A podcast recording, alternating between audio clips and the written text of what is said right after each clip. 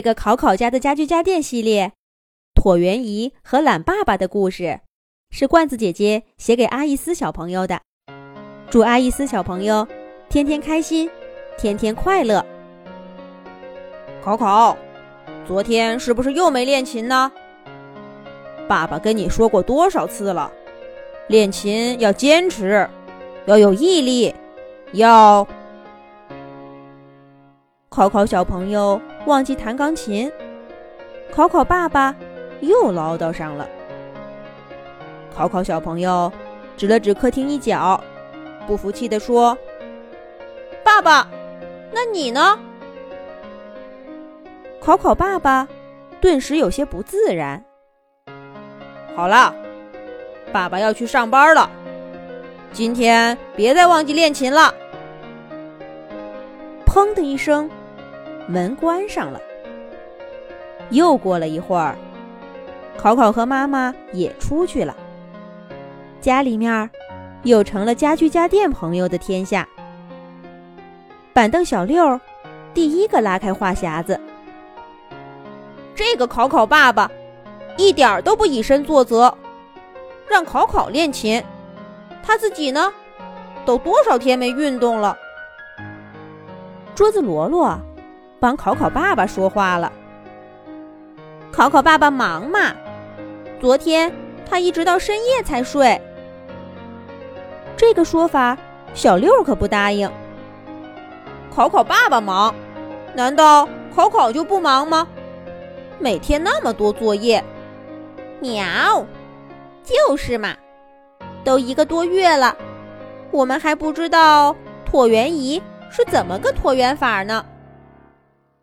小猫咪咪这话，让大家把目光都投向了屋子的一角，也正是考考刚刚看向的地方。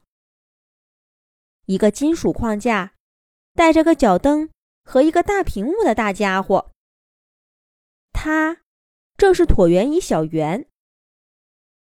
别看小圆名字普通，来的那天可是架势十足。考考爸爸。特意请了假，在家等他。两个师傅一块儿把他抬上来，又花了一个小时安装。考考爸爸看着小圆，摸着一天天变大的肚子，信誓旦旦地说：“我要开始运动了，每天跑一个小时，一个月减掉大肚子。”第二天，考考一家刚走。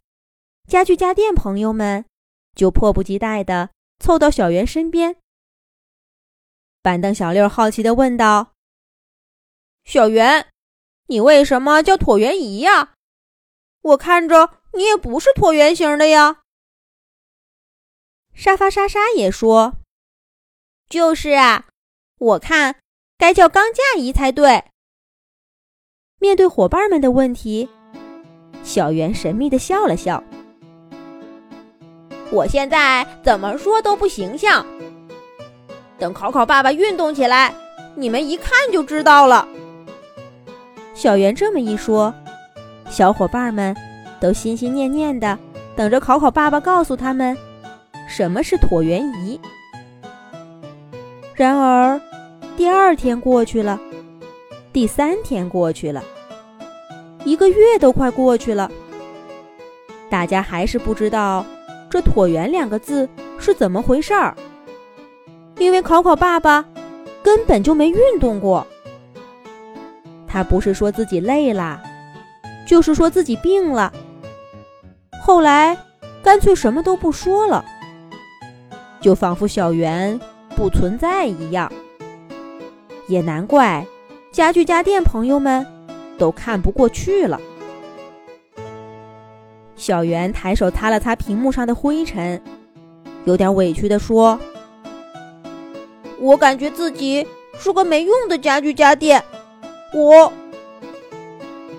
板凳小六抱了抱小圆说：“别这么说，大家都有闲着的时候，我们帮你，一定让考考爸爸运动起来。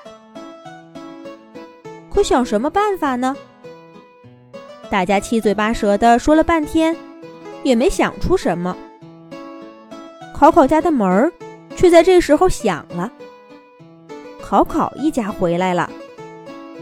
家具家电朋友们重新陷入了安静，做饭、吃饭、打扫屋子、做作业，跟以往的每一天没有任何区别。考考小朋友去弹琴了，考考爸爸坐在沙发上看电视。考考小朋友弹完琴了，考考爸爸还在看电视。考考不满地喊了一声：“爸爸！”可考考爸爸一点反应都没有。考考气哼哼地嘟囔着：“哼，大人总是这样，只会要求小孩子，根本不要求自己。”咦，这是什么？考考听到钢琴旁边咕咚一声，他低头一看，只见智能音箱小智歪在地上。哎呀，小智，你怎么这么不小心？摔疼了没有？考考捡起小智，轻轻地把它放回桌子上。可小智身上的灯亮了一圈，叮铃铃的响起音乐来。考考小朋友兴致勃勃地听了一会儿，笑着说道：“好了，小智，别唱了，我没有不高兴了。”小智，小智，不知道是考考小朋友声音太小，还是小智真的很想唱歌。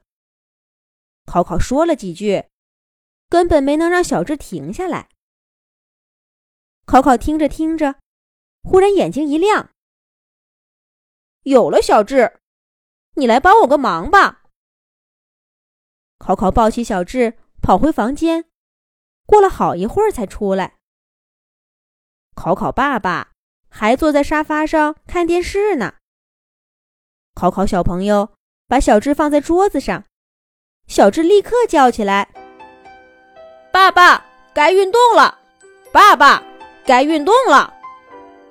是考考小朋友的声音。一开始，考考爸爸根本没听到。可是后来，小智的声音盖住了电视的声音。考考爸爸终于注意到有人在催自己运动了。考考爸爸不耐烦地挥挥手说：“小智，别再说话了。”可小智就像没听到一样，依旧说个不停。直到考考爸爸换上运动鞋。垂头丧气的站到椭圆仪上，这下家具家电朋友们终于知道小圆为什么叫椭圆仪啦。因为考考爸爸在小圆身上运动的时候，整个身体画出了一条椭圆形的线。看到爸爸去运动啦，考考小朋友也高兴地拍起手来。从这天起。